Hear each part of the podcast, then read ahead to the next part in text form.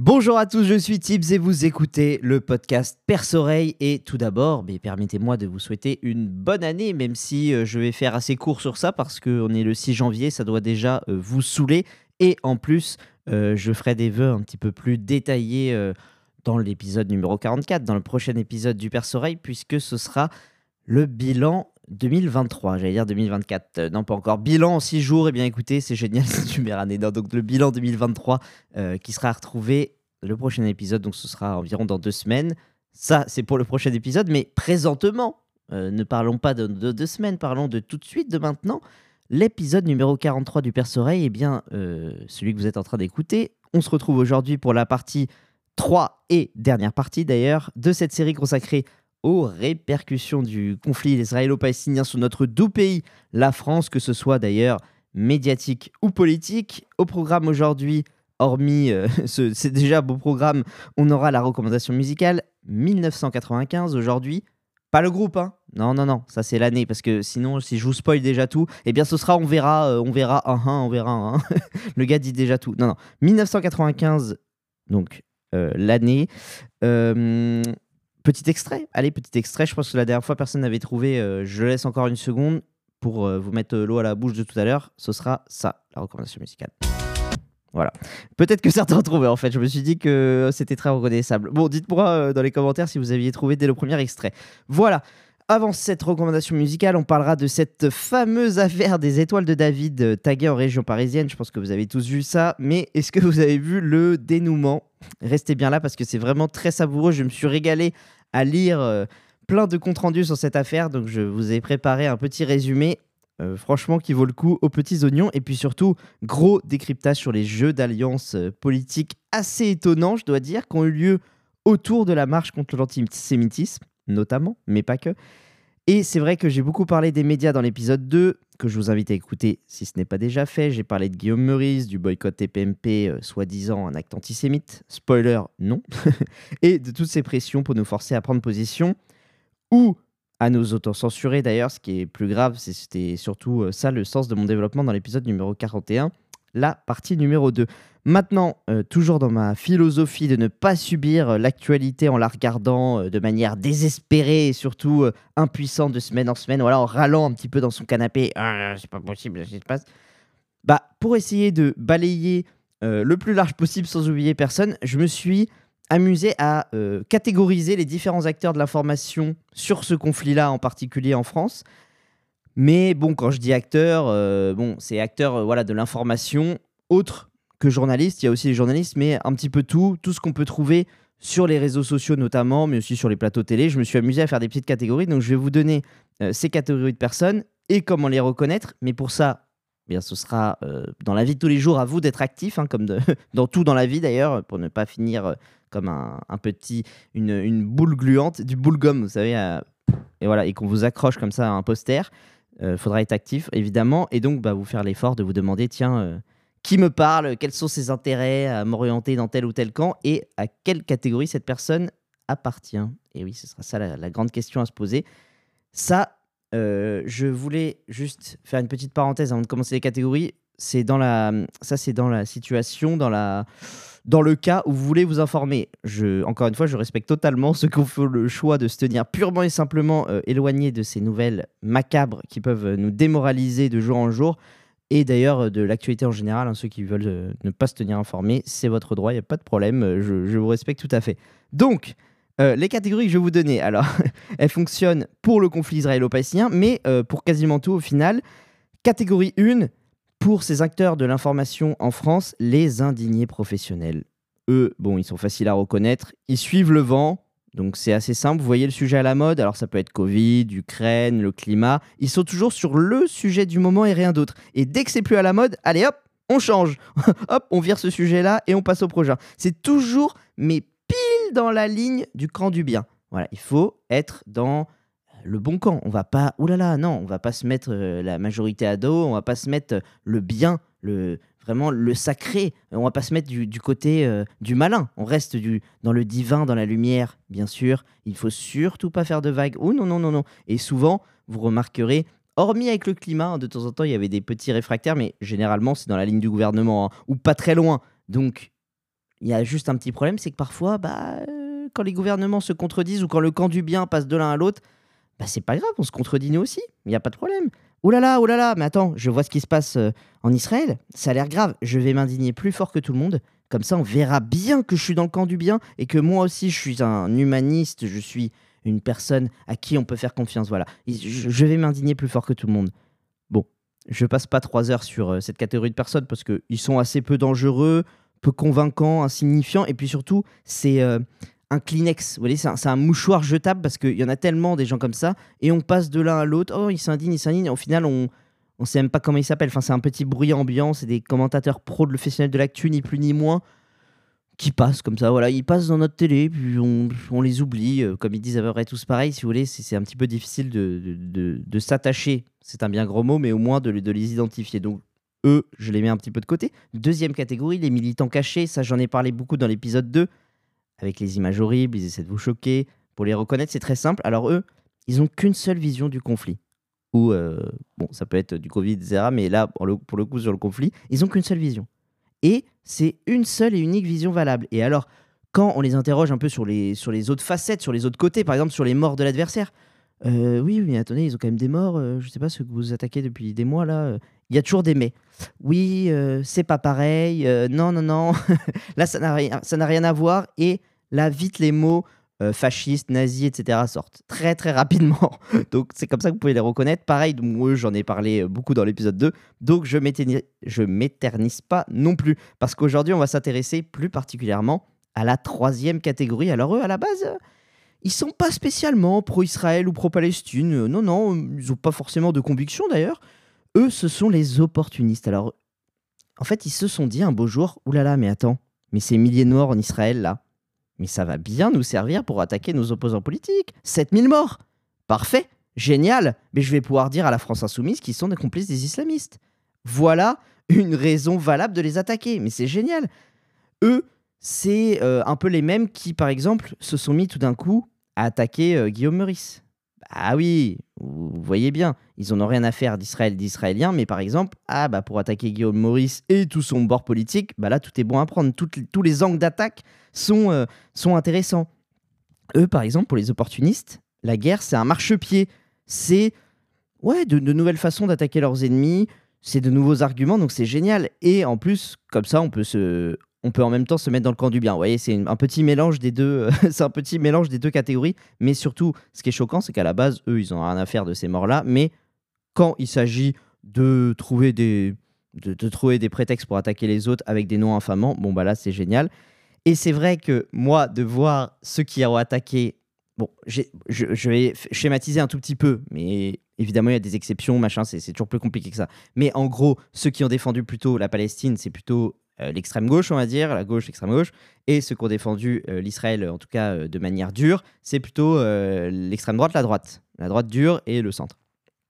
Et ce qui m'a fait quand même rigoler, ce qui m'a amené à des conclusions assez passionnantes, c'est que, vous l'avez vu, la droite dure, la droite nationaliste, appelez-la comme vous voulez, elle a pris fait et cause sans aucune mesure pour Israël, notamment dans la fermerie, mais pas que. Par exemple, la dernière fois, je regardais, j'ai fait tomber ma télécommande et malheureusement, ça a mis une chaîne d'infos en continu. Malheureusement, c'est voilà, ce n'est pas de ma volonté, hein, vraiment, croyez-moi. Et il se trouve qu'il y avait Robert Ménard. Robert Ménard qui est étiqueté, euh, vous connaissez, j'imagine, qui est étiqueté divers droite. Et lui, il a dit, c'est simple, euh, Emmanuel Macron a eu tort d'appeler au cessez-le-feu. Il faut continuer dans une guerre. Comment il a dit ça? Dans une, Il faut il faut aller dans la guerre jusqu'au bout, un truc comme ça. Ah, putain, merde, j'ai plus la citation. Bon, euh, c'est dommage parce que c'était vraiment fort. C'était. Ah, le trou de mémoire. Là, vous savez, c'est vous êtes en examen devant le jury. Il faut aller euh, dans la guerre jusqu'au bout, un truc comme ça. Enfin bref, il disait euh, que Emmanuel Macron, il a eu tort d'appeler au cessez-le-feu et qu'il faut aller voilà, enfoncer la guerre au maximum, vraiment tout, tout balancer. Je, regarderai la citation tout à l'heure si jamais j'ai mon téléphone sous la main. Bref, tout ça pour dire que la droite dure a pris euh, extrêmement parti pour Israël. Là, vous voyez, ils sont même pas pour cesser le feu. Non, non, il faut, exterminer le Hamas absolument. Euh, bon, les Palestiniens en passant, si jamais. Et ce qui m'a fait rigoler, c'est que cette droite dure, quand vous regardez par exemple les fondateurs du FN, ce sont pas spécialement des gens judéophiles, vous me l'accorderez. Bah, je sais pas, quand on est ancien Waffen SS, généralement, notre amour des juifs, c'est pas notre plus grande priorité. Tu vois, tu as une to-do list c'est pas sur la page 1, pas sur la page 2, pas sur la page 3, tu vois. Euh, amour des juifs Israël. Ouais, non, on verra plus tard, on verra plus tard. Bah, si vous voulez vérifier ce que, ce que je dis, bah, vous tapez, c'est très simple, hein, vous tapez Pierre Bousquet sur Internet, puis vous lisez ses citations. Au moins, c'est clair, il fait pas de langue de bois, il n'y a pas de suspense, il n'y a pas de je sais pas quoi. Non, non, il va vous le dire très simplement ce qu'il pense de tout ça. Vous allez vite comprendre. Et d'ailleurs, c'est pas que la haine, en tout cas le non-amour des juifs qui anime ces gens-là, mais ce qui paraît logique, c'était la haine d'Israël. Et la preuve, la raison du départ d'ailleurs du même Pierre Bousquet du FN, il a estimé que Israël tenait Jean-Marie Le Pen et donc il a quitté le FN. Vous voyez bien que Israël là, si ce n'est est le plus grand ennemi, en tout cas c'est un ennemi viscéral, puisque quand même on confond la partie, c'est la raison de son départ, c'est-à-dire que c'est c'est quand même euh, un, un, événement absolument euh, c'est majeur. Voilà, c'est le numéro un. Il s'est dit, oula, il y a Israël euh, qui traîne dans le parti. Non, je ne peux, pas, je peux pas rester avec eux, je quitte le parti. Vous voyez, pour vous dire qu'à la base, ils sont pas du tout amis d'Israël. C'était ça que je voulais vous prouver. Et vous allez peut-être me dire, oui, mais attends, euh, c'est vieux, ça date de 1980. Alors oui, c'est vrai, il y a plus autant de dingueries qu'avant à l'extrême droite sur les antisémites, etc. Mais il en subsiste. Je ne vais pas vous faire la liste parce que là, j'ai vraiment beaucoup de choses à vous exposer aujourd'hui. Je vois que le temps file extrêmement vite. Mais je suis sûr que vous avez des exemples en tête, et puis sinon, bah, vous tapez sur la tête, vous allez trouver des, dingueries euh, sans, sans souci. Donc, tout ça pour dire, la droite nationaliste, les partis traditionnels, ils soutiennent Israël sans nuance, à fond les ballons, hein, même pas de cesser le feu, non, non, il faut aller euh, dans la guerre à fond les ballons. Première contradiction, rappelez-vous la guerre Russie-Ukraine, qui est toujours en cours, mais qui est plus bankable, donc on s'en fout euh, globalement. Eh bien, beaucoup des mêmes qui, à l'heure actuelle, soutiennent Israël, ils ont eu du mal à soutenir l'Israël pleinement. Rappelez-vous Zemmour, qui ne voulait pas accueillir les réfugiés ukrainiens, ce qui lui a coûté très cher à la présidentielle, entre parenthèses. Il a perdu beaucoup de points à quelques, à quelques jours du premier tour. Et Marine Le Pen, qui, elle, avait carrément dit livrer des armes à l'Ukraine est irresponsable.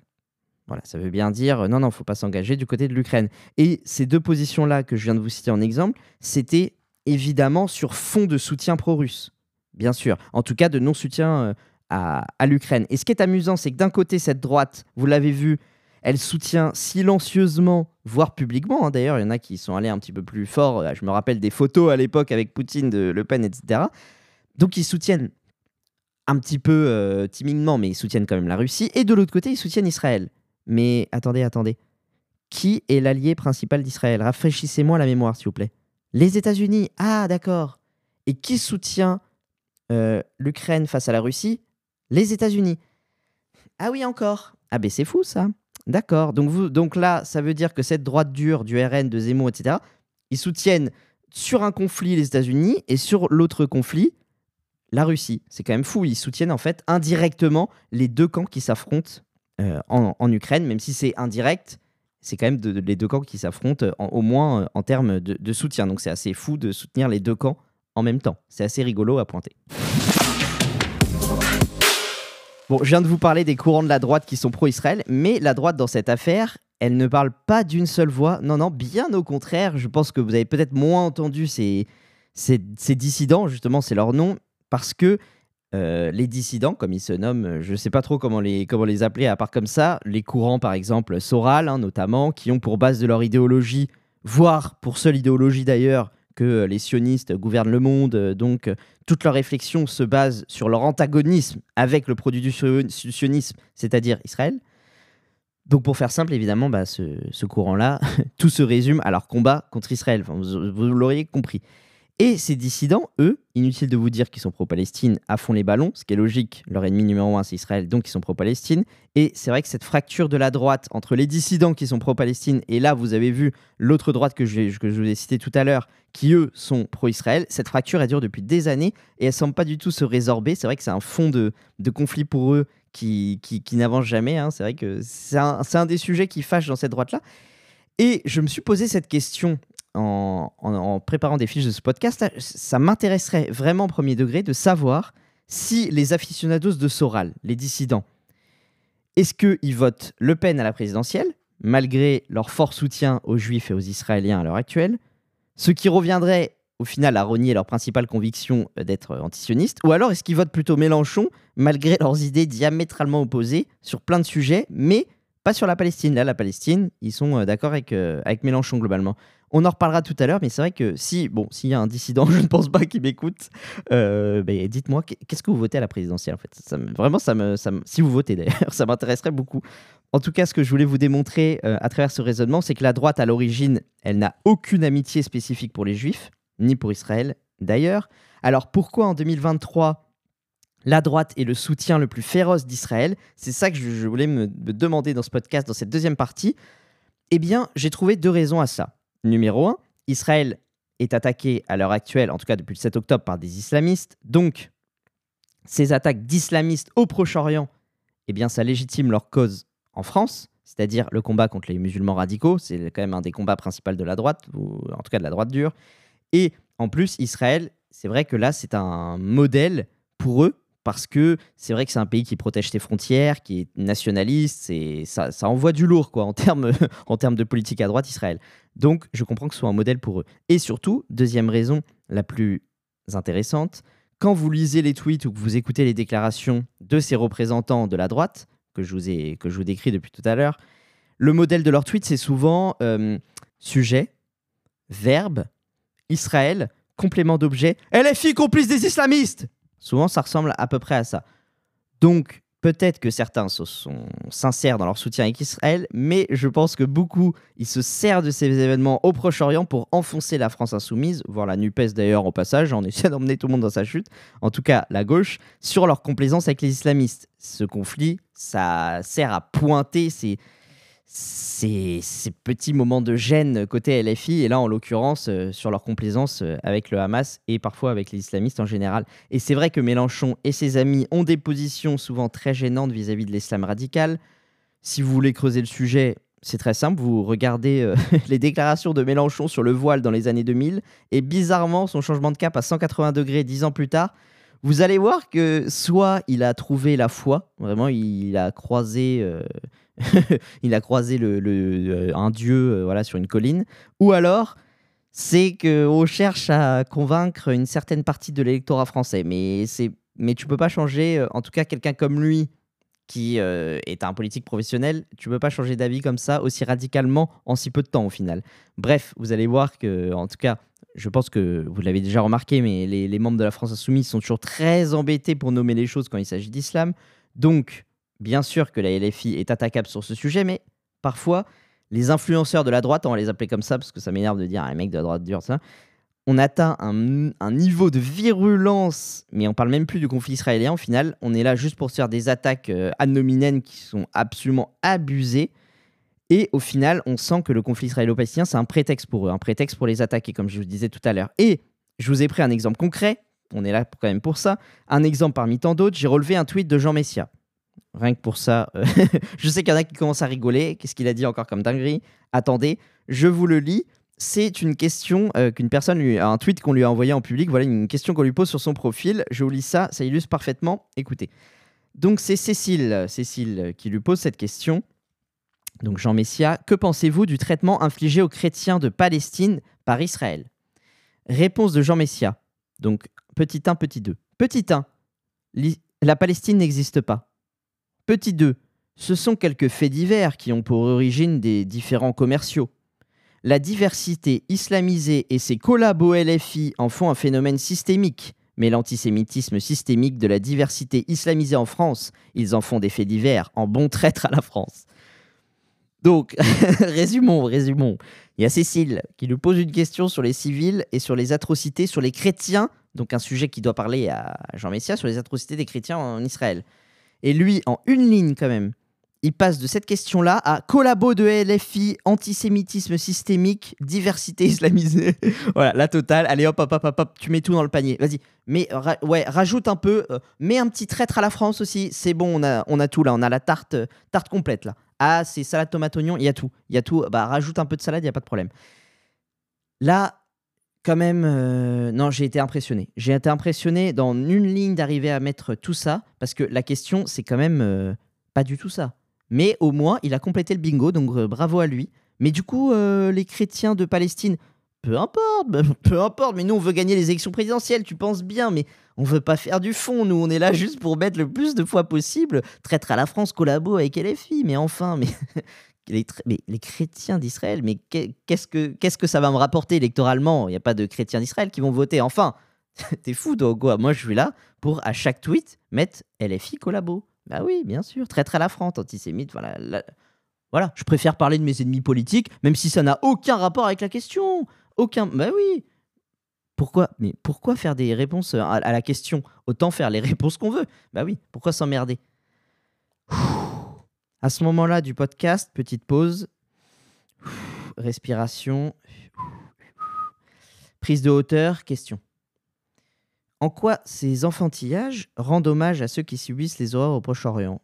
Euh, Peut-on m'expliquer? Là cette bataille politico euh, franco-française d'une part de LFI qui veut pas vexer son électorat jeune populaire issu de l'immigration à majorité musulmane qui n'incrimine pas trop le Hamas en pensant aux prochaines élections, et d'autre part le RN, Reconquête, LR, voire LREM d'ailleurs, qui se servent de ces milliers de morts pour faire de la petite politique française dont tout le monde se fout, avec des débats à l'Assemblée nationale. Euh, oui, LFI parle de euh, mouvement de résistance, euh, oui ou non, et ça fait 8 heures. Mais qu'est-ce qu'on fait dans ce pays-là? Il y a 40% d'abstention et vous continuez à faire ça. Vous êtes des fous furieux quand même, les politiques. Il va falloir vite, vite, vite dégager tous ces gens-là. C'est insupportable. ils sont en train de réfléchir dans leur petit cerveau. Allez, mille morts. On va essayer de sortir LFI du jeu politique. Super, ça nous donne des nouveaux arguments. Mais est-ce que vous, il vous reste une âme humaine? C'est terminé pour vous à ce stade. Vous êtes devenus des machines à élection dénuées d'humanité. C'est impardonnable ce qui se passe en politique. Vraiment, je rigole là avec le tweet de Jean Messia et tout, mais tous les autres, mais ils sont au niveau du caniveau. C'est dramatique. On parle quand même de mort et de drame sur des, sur des humains. Et eux, non, c'est des moyens pour eux de montrer leur grosse tête à la télé, leur grosse tête à l'Assemblée, et pour, euh, pour faire des, des, petits tweets et, être content d'avoir fait 200 euh, likes sur leur tweet de merde. Mais c'est des malades mentaux. Vraiment, on peut pas on peut pas avoir des, des, gens payés par le contribuable comme ça. Je ne veux pas donner un centime de mon argent à, ces, fous furieux qui font euh, monter les tensions juste pour, pour, des, des, pour des minutes d'antenne sur des chaînes de merde que plus personne regarde. Non, c'est insupportable. Et encore, c'est rien, c'est rien. Comble des enfantillages politiques sur le cadavre de milliers de morts, vous n'avez pas pu la rater, la marche contre l'antisémitisme du dimanche 12 novembre. Elle était organisée par Yael Braun-Pivet, la présidente de l'Assemblée nationale, le 12 novembre, pour dénoncer les actes antisémites. En tout cas, c'était le titre de la marche. C'est vrai qu'il y avait pas mal d'autres choses dans la tribune qu'elle a signé pour rappeler les gens à manifester. Euh, il y avait aussi euh, libération des otages en Israël, etc. C'était pas que les actes antisémites en France je me, dois quand même de le préciser, même si le titre de la manifestation, c'était ça.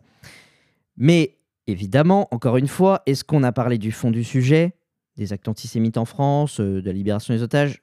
Spoiler, non, bien sûr que non. Ça ne ça, m'aurait étonné. voilà. C'est vrai que là, euh, depuis tout à l'heure, ça m'embête un petit peu de donner de l'importance une nouvelle fois à ces politiques euh, vraiment qui sont niveau zéro, qui sont à milieu sous la mer, qui sont au noyau de la terre, là, qui sont nuls à chier, qui se nourrissent de notre attention. Ça m'embête un petit peu de leur donner de l'attention. Mais là, c'était vraiment. C'est cette semaine euh, qui a précédé la manifestation était vraiment trop choquante pour que je ne fasse rien sur ça et que je passe ça sous le silence. Donc, comme je me dis, ça va peut-être soulever des consciences, vous allez peut-être vous rendre compte des dingueries quand même qui s'est passé, je préfère en parler quand même. Je vous disais, à cause des politiques et des militants, on n'a pas du tout parlé du fond, on n'a parlé que de la forme, avec au menu jeu d'alliance, attaque personnelle, un spectacle pathétique.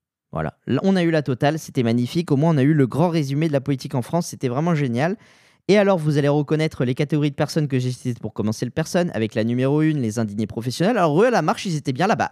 Attends, il fallait absolument montrer qu'ils étaient à la marche. Vous comprenez Il faut être sur la photo. Avec la banderole, euh, non à l'antisémitisme en France, il, faut être au premier rang. Alors là, on n'hésite pas à jouer des coudes, hop, hop, hop, à mettre un petit coup de coude à une rescapée des camps, hop, non, mais il faut que je sois sur la photo, tu comprends, Mierignol, euh, pousse-toi, pousse-toi. Et eh bah ben oui, ces indignés, c'est normal, ils veulent être dans le bon camp il veut, voilà, la, photo pour l'histoire euh, qui sera publiée euh, dans Libération, tu comprends. Et alors, ceux qui ont été encore plus pitoyables, comme d'habitude, c'est ma catégorie euh, de ce podcast, c'est la catégorie 3, les opportunistes. Alors, les opportunistes, pardon. Eux, ils se sont adonnés un règlement de compte politique, oui encore, au prétexte de l'antisémitisme. Cette fois, c'était absolument foudroyant ce qui s'est passé. Et tout a commencé avec le RN qui a annoncé qu'il serait à cette marche contre l'antisémitisme. Je vous ai dit tout à l'heure, à la base, le FN, le RN, sont pas les plus farouches défenseurs des juifs, bien au contraire, mais là, vous comprenez, les juifs sont attaqués par des musulmans, donc forcément, ça légitime leur combat contre les islamistes. Et puis, on peut quand même être contre l'antisémitisme, peut-être. Je, ça paraît pas euh, être une valeur qui relève de l'exceptionnel. Ils peuvent, euh, je sais pas, euh, changer, vouloir quand même être contre l'antisémitisme, même si c'est pas leur combat premier. Enfin bref, le RN annonce qu'ils seront à la marche. Et la réaction immédiate, le gouvernement monte au front. Ah non Ah non, non, non, non, non. Pas le RN à la marche, il faut réagir.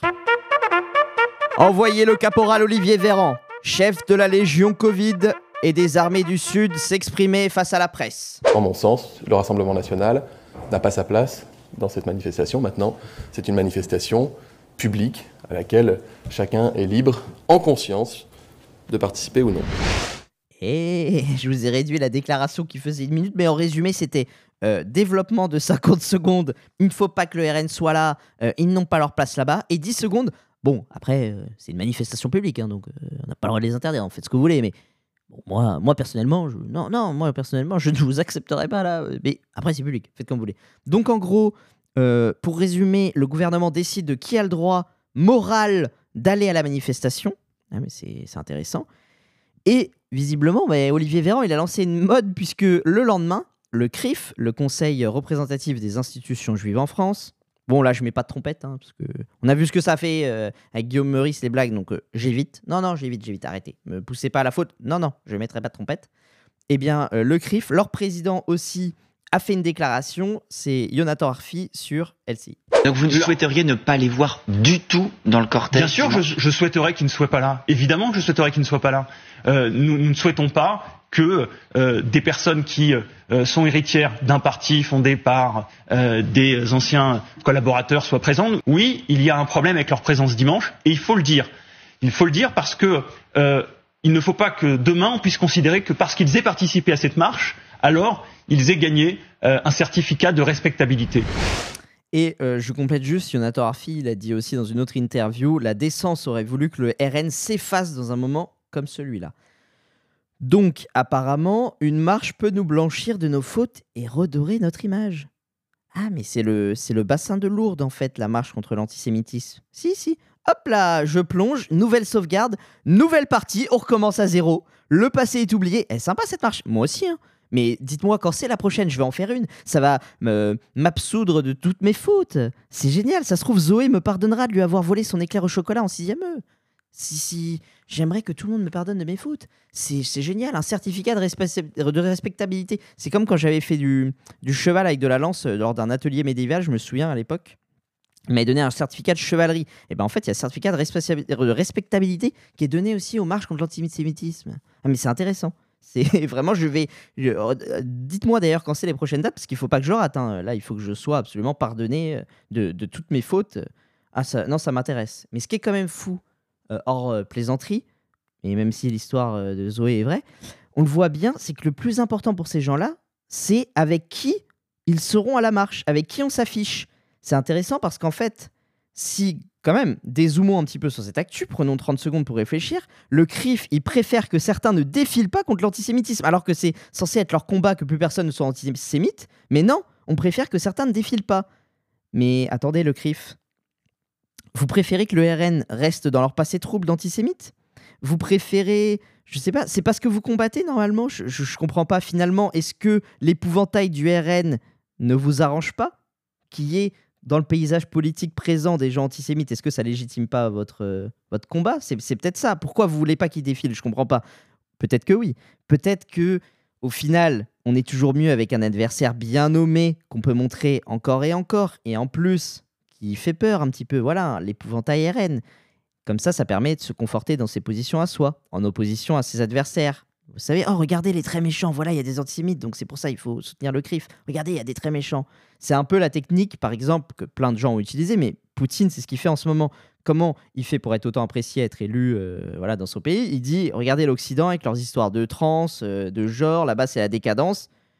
En pointant euh, les, les faiblesses, enfin en tout cas la décadence selon lui de l'Occident, eh ben, ça le conforte lui qui, n'est, qui est le contraire. Il se construit en opposition avec ses adversaires. Vous voyez ce que je veux dire? Il, il, utilise l'épouvantail euh, transe euh, et décadence Occident pour lui-même se conforter. Bah, là, je me demande si c'est un, pas un peu ça qui est en train de se passer au CRIF. Bref, revenons à les manifestations. On finit avec les boss de fin, les clowns Zapata en chef, le sommet de la montagne de l'indécence, la France insoumise. Alors eux, ah, je vous le dis, ils sont, ah, ils sont très gênés de défiler contre l'antisémitisme parce que sinon, bah oui, ça va vexer leur électorat euh, qui sont à minima musulmans, donc pas très sensibles aux juifs, donc ça va pas faire bien d'être sur la photo. Eux, au contraire, c'est non, non, laisse-moi au dernier rang.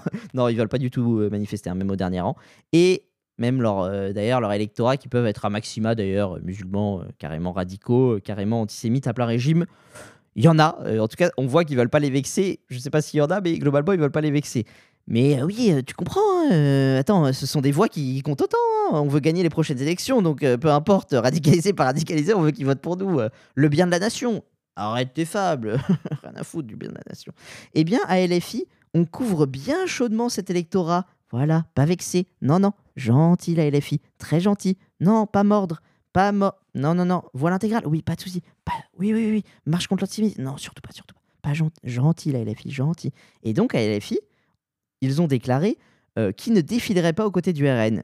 Et justification, je vous fais écouter leur porte-parole, David Guiraud. Ah, mais si ça part. Euh, moi, et collectivement, effectivement, il est hors de question de marcher aux côtés de gens qui ont fondé une qui sont dans une organisation qui a été fondée euh, par des anciens nazis et dont le président actuel a déclaré dimanche dernier, hein, c'est pas pas si pas si ancien que ça, que Jean-Marie Le Pen n'était pas antisémite alors qu'il a été condamné cinq fois sur le sujet. Mais moi, je, je, vous avez raison de me poser la question, je vais être tout aussi clair. Je ne marcherai pas à côté de gens comme M. Meyer Habib, qui a déclaré récemment que la haine du juif était l'aphrodisiaque, je le cite, hein, mhm. des masses arabes. Donc vous voyez, ils se sont euh, refilés tous le même argument. Avec le RN, hop là c'est enfin, Sur le RN, c'est euh, tous le même argument qu'ils utilisent le CRIF, le gouvernement et euh, la LFI. Sauf, sauf, vous aurez remarqué que la finalité n'est pas la même. En effet, euh, les macronistes, le CRIF, eux, ils veulent virer le RN de la marche, rapport ancien nazi, tout ça. LFI, eux, ils ne veulent euh, pas y être parce que euh, nazi, tout ça. Eux, vous voyez, c'est pas, pas la même finalité, c'est pas exactement pareil. Eux, ils veulent ne pas être à la marche. Bah oui, pratique pour pas vexer son électorat. Il y a des nazis, bah du coup on n'y va pas et comme ça tout le monde est content et notre électorat voit qu'on défile pas à côté de ceux qui ont demandé la libération des otages et tout. Donc très bonne raison de ne pas aller à la marche. Là, vous avez vu la pirouette de LFI qui est quand même magnifique. C'est salto, salto arrière, c'est Soraya Bonali euh, sur, la, sur, la piste, euh, sur la piste de glace. Et eh bien finalement, comment ils ont fait pour trouver, pour dire on n'est pas antisémite non plus Eh bien, ils ont manifesté à une marche contre la guerre, voilà, qui était euh, la veille entre parenthèses de la manifestation contre l'antisémitisme. Et au prétexte que la France, que la France insoumise dirigée par Monsieur Mélenchon, on ne défile pas avec le RN. Vous avez entendu que c'est ça leur excuse. Non, non, euh, nous, euh, nous euh, la France Insoumise, moi, Jean-Luc Mélenchon, on ne, défile pas avec le, avec le Rassemblement National de Madame Le Pen. Ah non, jamais, les anciens nazis, surtout pas. Non, en plus, ils puent un peu. Et d'ailleurs, moi, ça m'a fait penser. J'ai sorti un petit peu, j'ai sorti un petit peu ma mémoire photographique. Et je me suis dit, ah bon? Vous défilez jamais à côté du RN alors Jamais, jamais. Sûr Pas de manifestation commune Ah bon? Jamais, jamais. Vraiment sûr, euh, Jean-Luc? 2019, manifestation contre la réforme des retraites, le même Jean-Luc Mélenchon. Si vous voulez même Madame Le Pen, je ne sais pas si vous êtes au courant, mais elle dit qu'il faut manifester. Alors, eh, écoutez, c'est un grand progrès. D'habitude, elle passe son temps à chercher pouille aux Arabes et aux musulmans. Et pour une fois, elle a compris que quelle que soit sa religion ou sa couleur de peau, euh, on a tous des intérêts communs et qu'on est semblables. Et qu'à partir de 60 ans et plus, tout le monde est fatigué. Donc que ça vaut la peine que les gens s'arrêtent. Elle est en train de faire un progrès, en quelque sorte, en direction de l'humanisme. Je vais quand même pas me plaindre de ça. Et quant à ses, adhérents sur le terrain, bah, ils sont les bienvenus. Hein. Eh oui Bah alors, Jean-Luc bah Tu vois, vous avez des fils ensemble. Qu'est-ce qui se passe? Elle est en train de faire un progrès vers l'humanisme. Je ne vais pas me plaindre de ça. Par contre, Le Pen qui défile contre l'antisémitisme, ça, c'est pas un progrès vers l'humanisme, là. Non, ça compte pas. C'est pas l'humanité, euh, les juifs? Ah bon? Bah, je comprends pas, Jean-Luc. Un coup, tu la félicites de défiler avec toi et ses adhérents, ils sont même les bienvenus, je te cite. Mais là, quand il là ça c'est quand il s'agit de la retraite. Bon, visiblement, la lutte contre l'antisémitisme, là, c'est pas un combat supérieur qui mérite euh, un front républicain. Là, non, ça marche pas. Là, ah, quand c'est antisémitiste, là, c'est des anciens nazis. Par contre, pour la retraite, c'est pas des anciens nazis. C'est fou, ça. Pile sur le sujet qui embête les électeurs. Quoi? Une, excuse pour, par, pour pas participer à la marche? Non, non, non, non, non. Ah non. Non, non, non. Ah non, ça, ça je peux pas y croire. Et oui, ça c'était le paroxysme de cette guerre politique ayant pour euh, prétexte le conflit israélo-palestinien. C'est vrai qu'on a atteint un niveau euh, assez dingue, je tourne ça en dérision, mais c'est vrai que sur le fond, c'est vraiment euh, très très grave, cette petite peloche, comme dirait Dupont-Moretti. Parce que c'est vrai que cette petite politique, là, ces, ces combats de machin euh, défilent avec nous, ça n'intéresse qu'eux. hein. C'est- Je pense qu'il n'y a absolument aucun Français qui a quelque chose à faire de qui est sur la photo et je sais pas quoi. En tout cas, lui-même, la question euh, de chaque Français, c'est est-ce que moi-même je veux manifester Oui ou non Pas euh, oui, euh, parce que dans, il y a machin qui avait dit que on s'en fout. Et en fait, c'est vrai que ces affrontements politiques, ils sont totalement responsables, il faut le dire, de l'importation du conflit israélo-palestinien en France. Et ça, c'est pas sans conséquence, bien au contraire. C'est une des raisons de la, de la montée de la haine intercommunauté. Pour moi, les politiques font vraiment ce jeu, mettre de l'huile sur le feu, sous prétexte justement de ne pas le faire. À mon avis, bien aidé par les réseaux sociaux, euh, évidemment, vous l'avez compris. Et juste, je voulais faire une petite parenthèse. Déjà, je viens d'avoir un flash. J'ai retrouvé ce que Robert Ménard a dit. Il a dit euh, Emmanuel Macron a eu tort de demander le cessez-le-feu. Il faut continuer la guerre à outrance. Voilà, c'était ça le mot, à outrance. Et ce qui m'a fait rire, c'est que vous savez, quand on joue à la belote, on refait souvent le match. On est là, mais je t'avais dit de pas prendre euh, à carreau là. euh, t'a- T'avais que le valet, enfin, c'est n'importe quoi. Euh, et ben en fait, eux, c'est marrant. Même euh, là, euh, Ménard a dit ouais, euh, Macron, il aurait dû euh, manifester euh, à la marche contre l'antisémitisme. Sa, sa présence a fait défaut. Donc ça m'a fait rire. Ça m'a fait rire euh, de ce côté. Même on débriefe le match euh, de politique. Qui était là, qui était pas là. On se, fait des débriefs du débrief. Alors qu'avant, on a déjà fait, euh, on a déjà fait le match de ah, moi je veux pas être avec machin. Et même après, ça continue. Ça m'a vraiment dégoûté. Bref, c'était la petite parenthèse. Comme j'ai retrouvé, j'étais content de vous le dire. En tout cas, ce que je voulais vous dire, c'est que la haine montait à, cause des politiques, moi je trouve, et aussi avec les réseaux sociaux, bien sûr, parce que vous l'avez compris, cette guerre de l'opinion, elle est absolument primordiale. Et elle a pour terrain les réseaux sociaux, en tout cas en majorité, parce que les gens sont là-bas 6 heures par jour, donc évidemment on va où ils sont, et qu'ils regardent moins euh, l'info, en tout cas euh, visiblement. Et je veux juste d'ailleurs, en passant, enfoncer le clou pour tous ceux qui se sont indignés pour se renseigner. Souvenez-vous de cette affaire des étoiles de David, taguées à Paris, mais aussi en Allemagne. Je vais vous diffuser, pour un peu vous rafraîchir la mémoire, une compilation des réactions des médias, de tout ce qui s'est dit à la suite de ces tags, pour un peu euh, voilà, que vous vous souveniez de ce qui s'est dit. Et euh, je me permets de citer celui qui a fait ça parce qu'il a fait un super travail. C'est le compte sur Twitter Caisse de grève, voilà, Caisse de grève sur X, qui a fait ce montage. Écoutez son montage. Des étoiles de David peintes sur les murs des bâtiments donc où résideraient des juifs à Aubervilliers, à Saint-Ouen, à Paris. Les habitants ont découvert des tags, des tags antisémites sur les murs de leur ville, des étoiles de David. Alors non, ma France, ce n'est pas celle où l'on tague des étoiles de David sur les murs pour désigner les juifs. Ça, c'est des images qu'on croyait plus jamais revoir. hein. Ces scènes de 2023 qui semblent surgir de nos manuels scolaires sur les années 30. Comme une évocation glaçante du passé. On n'a pas connu les, les- les années 30, mais ça rappelle euh, la chasse aux juifs, il faut le dire, quoi. Je ne veux plus qu'on revive les heures, les heures les plus sombres de l'histoire quand était apposé sur certains magasins juifs en 1933 à Berlin le mot Yud. Et oui, années 30, euh, chasse aux juifs, euh, le pays sombre dans l'antisémitisme. La totale, là, c'est carrément dans les médias. Ça y est, c'est fait, euh, c'est bon. La France est un pays qui n'est plus sécurisé pour les juifs. Là, c'est grande conclusion directement.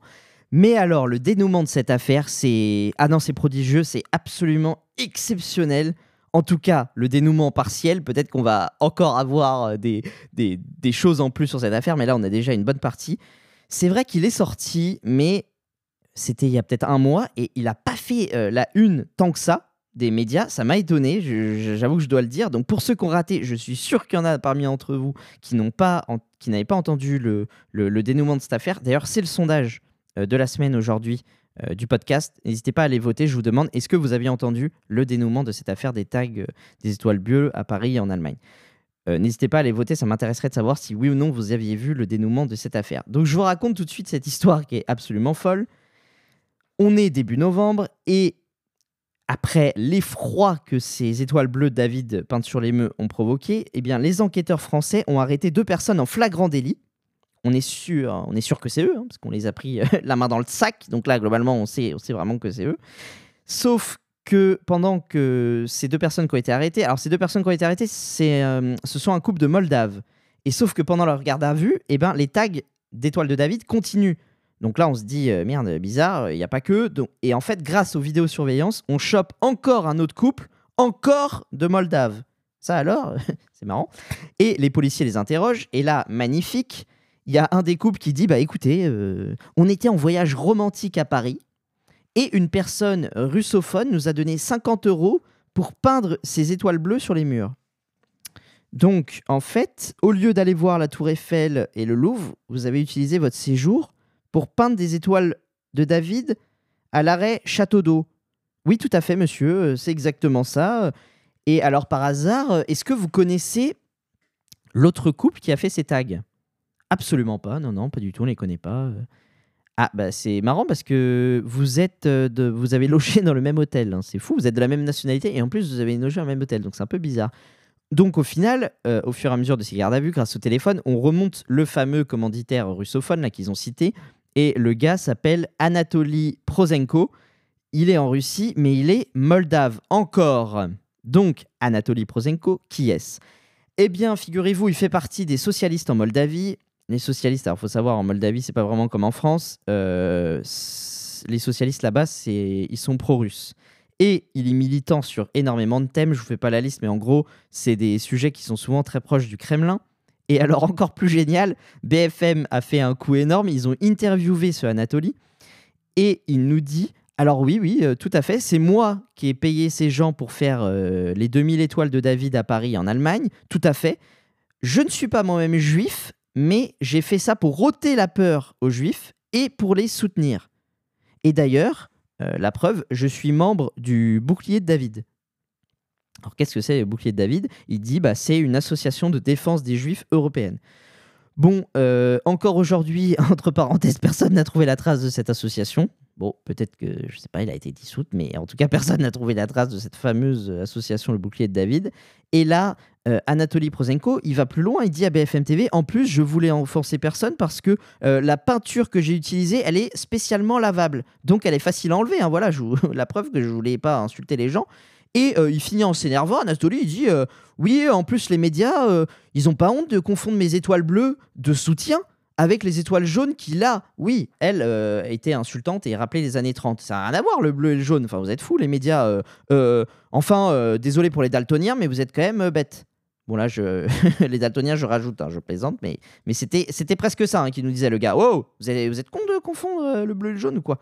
Sauf que plusieurs problèmes. Déjà, le monde a épluché les réseaux sociaux de Anatoly Prozenko et là-bas on trouve euh, non pas alors aucun message de soutien aux juifs, bien au contraire, on trouve plutôt des messages euh, ouf, engagés et qui les euh, chargent très souvent, en particulier euh, contre Israël.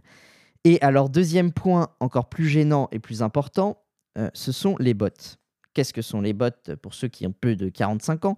En fait, c'est des robots qui sont présents sur les réseaux sociaux et qui génèrent eux-mêmes des messages et qui se partagent entre eux sur les réseaux sociaux, ce qui euh, gonfle certains phénomènes, etc. Enfin, en fait, c'est automatiquement, hop, ça fait remonter tel ou tel sujet grâce à leur partage massif, puisque ce sont des robots. Donc, vous, vous avez compris le principe.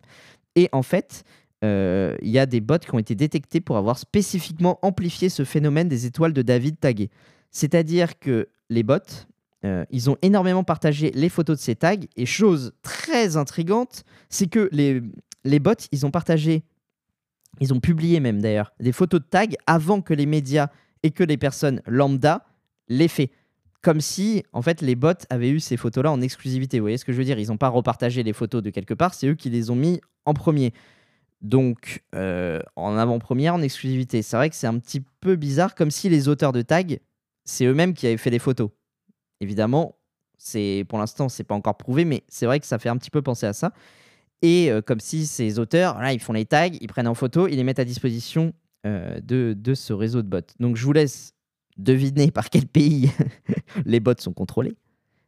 Indice, c'est où résidait ce Moldave bah Bingo, c'est la Russie. Voilà. Donc tout se recoupe au final. Et la France, Là, c'est officiel, tout ça, c'est pas des, pas des suppositions. Même le Quai d'Orsay a publiquement condamné l'ingérence russe grâce à l'implication du réseau de désinformation RNN.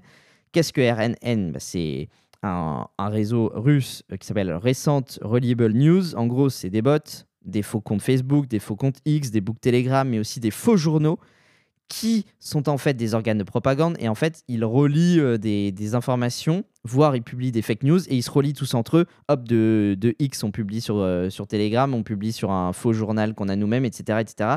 Et en fait ça amplifie certaines infos et le, le but, c'est de, de faire pression avec une actualité. On a l'impression que c'est omniprésent, que oh là là, mais t'as vu, euh, il y a des idoles de partout. En fait, personne ne peut échapper à cette actualité tellement elle est partagée massivement par tous ces bots. Et d'ailleurs, euh. Euh, d'ailleurs, Mediapart a fait un article sur le sujet que je vous invite à lire si vous êtes abonné. Je vous lis le titre. Il s'appelle Étoile de David tagué. La France dénonce une manipulation russe. Viginium, le service de vigilance contre les ingérences numériques étrangères, a détecté 1095 bots ayant publié 2589 posts sur les réseaux sociaux X pour alimenter la polémique. Donc quand tout à l'heure je vous ai parlé des personnes qui avaient pour intérêt de, de vous manipuler et de vous faire prendre parti, en tout cas dans les épisodes précédents, voilà encore une fois une énorme preuve, une preuve flagrante, comme quoi vous voyez bien que la guerre des cerveaux et de l'opinion, elle est primordiale. Et d'un événement qui est monté en épingle, partagé de partout, avec des grandes conclusions sur les médias, on a vu sur les plateaux, sur les réseaux sociaux, les indignés professionnels, ils étaient là. Voilà, euh, l'antisémitisme à visage découvert, euh, la France tourne le dos à son histoire, les, les juifs ne sont plus en sécurité, etc. Et vous voyez que eux-mêmes ont été des, les idiots utiles de cette manipulation, parce que évidemment, qu'est-ce qu'ils faisaient ces, ces gens-là, ces, ces soutiens euh, inconditionnels d'Israël agressifs Ils accusaient de manière sous-jacente une population, évidemment, une certaine ethnie, de commettre ces actes, et ce qui a eu pour conséquence d'aggraver encore cette fracture en France. Et au final, il s'avère que c'était l'œuvre d'une puissance qui, eux, ont intérêt à mettre face à face ces communautés dans notre pays. En tout cas, j'espère que cette histoire assez drôle, mais bon, sur le fond, c'est pas forcément drôle, vous a plu parce que là, franchement, c'était assez intéressant comme exemple. Ça prouve plein de choses. C'est, ça m'a permis en tout cas de vous marteler encore une fois. Attention à chaque info. Voilà, essayez de prendre de la distance pour éviter les pièges qu'on vous tend. Vous voyez que les manipulations sont partout, sont dans les deux camps, même dans les nations étrangères d'ailleurs. Donc, je voulais vraiment vous dire, votre opinion, elle vaut très cher. Donc, ne, ne- voilà, ne la gâchez pas, prenez le temps de réfléchir, essayez de ne pas vous faire contrôler par vos émotions, ce que je vous disais la dernière fois. Et au passage, petit message quand même à ceux qui se sont jetés dans cette info sans enquêter. Je parle des grands médias. Vous aussi, vous êtes responsables, hein, tous ceux qu'on a entendus euh, dans le sonore que je vous ai passé, ils sont responsables de ne pas avoir enquêté, d'avoir propagé des fausses informations. Et franchement, je trouve ça euh, très, voilà, très dangereux. Eux, ils ont leur part du travail à faire et de ne pas amplifier ce phénomène. hein. Ils ont fait le meilleur travail que tous les bots du monde sur les, sur les réseaux sociaux en en parlant et en tirant des grandes conclusions. Le sonore que je vous ai fait écouter tout à l'heure sur toutes les chaînes d'infos. Et je voulais finir, j'ai eu cette petite idée, alors à voir, à garder, à jeter, on verra. Euh, Dites-moi ce que vous en pensez euh, sur Instagram, Persoreille Podcast. Je voulais euh, conclure ce podcast en vous donnant deux pensées de personnalités qui sont assez opposées dans leurs idées, mais qui font un petit peu. Enfin, qui, qui pèsent en tout cas ces personnalités. En fait, j'ai eu cette idée parce que je me suis dit, euh, co- comme une sorte, vous savez, les compositions qu'on faisait en histoire, en, terminale, à la fin, euh, on devait faire une ouverture. On devait, euh, sur l'actualité, une citation, ou essayer d'ouvrir un petit peu sur l'actualité. Et ben, mon ouverture à moi, ce sera de vous donner ces deux arguments. Et si vous le voulez, ben, vous pourrez vous questionner par rapport à ces points de vue, essayer de les, de les analyser à votre sens critique et vous dire qu'est-ce que vous en pensez et tout. Voilà, moi, je vous laisse vraiment ces points de vue bruts. Comme ça, je vous les, laisse et vous en faites ce que vous voulez. Le premier avis que je voulais vous donner, c'est celui de Jacques Attali. Je ne vous le présente pas, on perd pas de temps avec ça. Euh, J'avoue que j'avais repéré un argument assez intéressant qu'il avait euh, soulevé au début de, cette série. C'était il, y a- un mois environ. euh, j'étais sur X et j'avais vu son tweet. Et là, il y a six jours, j'ai passé la soirée euh, sur Twitter, sur le Twitter d'ailleurs de Jacques Attali, et impossible de retrouver sur ce tweet. Donc soit il tweet beaucoup, hein, donc soit il l'a supprimé, soit je cherche mal, je ne sais pas, je vais pas faire de grandes conclusions, mais j'avoue je ne l'ai pas retrouvé. Donc je vous le redis avec mes mots, désolé, euh, je ne ferai pas cette citation exacte, mais en gros ça disait Ceux qui reprochent aujourd'hui les bombardements sur Gaza auraient-ils reproché les bombardements alliés sur l'Allemagne nazie? Là aussi, c'était des bombardements sur des civils. J'espère ne pas trop déformer, mais c'était à peu près ça. Voilà pour la pensée de Jack Attali. Et deuxième avis d'une personnalité que je voulais vous partager, c'était celui d'Elon Musk, le patron de X et de Tesla, qui a dit, euh, je vous fais une traduction qui est pas mot pour mot, mais voilà, traduction en gros, c'est euh, comme, euh, bon, si vous parlez très bien anglais, vous pourrez retrouver la vidéo, hein, elle est assez partout. Elon Musk, il a dit, pour chaque membre du Hamas que Israël élimine, combien crée-t-il de nouveaux membres du Hamas? Et il détaille en disant, Elon Musk, si on tue un père, quoi qu'il arrive, son fils fera tout pour tuer un Israélien et rejoindra le Hamas. Au final, si vous créez plus de membres du Hamas que vous en avez, que vous en avez, que vous en aviez à la base, vous avez perdu. Voilà. C'était les deux points de vue qui me semblaient intéressants à vous donner, et c'est ainsi que se termine cette série Israël-Palestine. N'oubliez pas le sondage. Aviez-vous connaissance du dénouement de l'histoire des étoiles de David? Vous votez oui ou non, comme ça que je vois est-ce que euh, c'était qu'une impression que les grands médias n'en avaient pas euh, tant parlé que ça, ou alors euh, si je me suis trompé, comme ça, n'hésitez pas à voter, vraiment ça m'intéresserait. Et la question sur Spotify, quel, bilan faites-vous de ces trois mois de guerre entre l'Israël et la Palestine? J'attends euh, que vous me répondiez, et on termine ce podcast numéro 42 du Perce Oreille avec la recommandation musique. Sans transition, beaucoup plus léger, c'est l'heure du rendez-vous de la fin du podcast, la recommandation musicale. Et à la base, je vous avoue que je voulais mettre un disque un peu bourrin, un petit 142 BPM tranquillement, euh, le genre de musique qui te fait sentir tes plombages, euh, tes plombages dentaires, qui te tape euh, bien, bien au fond, bien au, fond des gencives. Mais je me suis dit, un, c'est le début de l'année, on est encore dans l'ambiance des fêtes, on est tranquillement, Maria Carré et compagnie.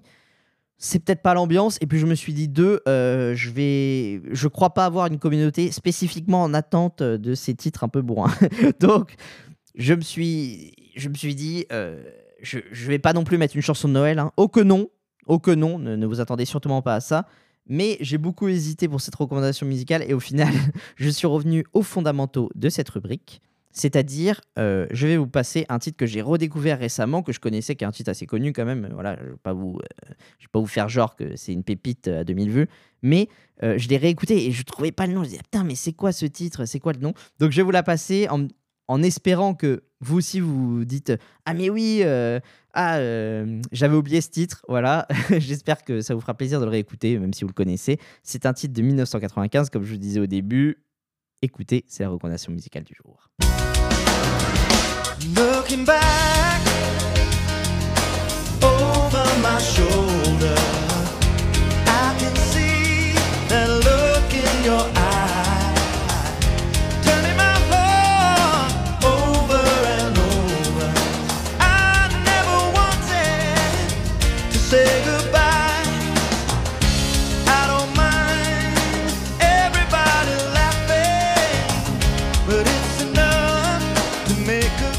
Over My Shoulders, c'est Mike and the Mechanic. euh, mécanique, d'ailleurs, même un S, bon.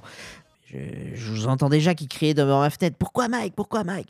Eh bien, Mike, comme le nom de son euh, bassiste, guitariste, oui, les deux, je crois qu'il fait, je crois qu'il alterne avec les deux, mais peut-être peut plutôt bassiste, bassiste.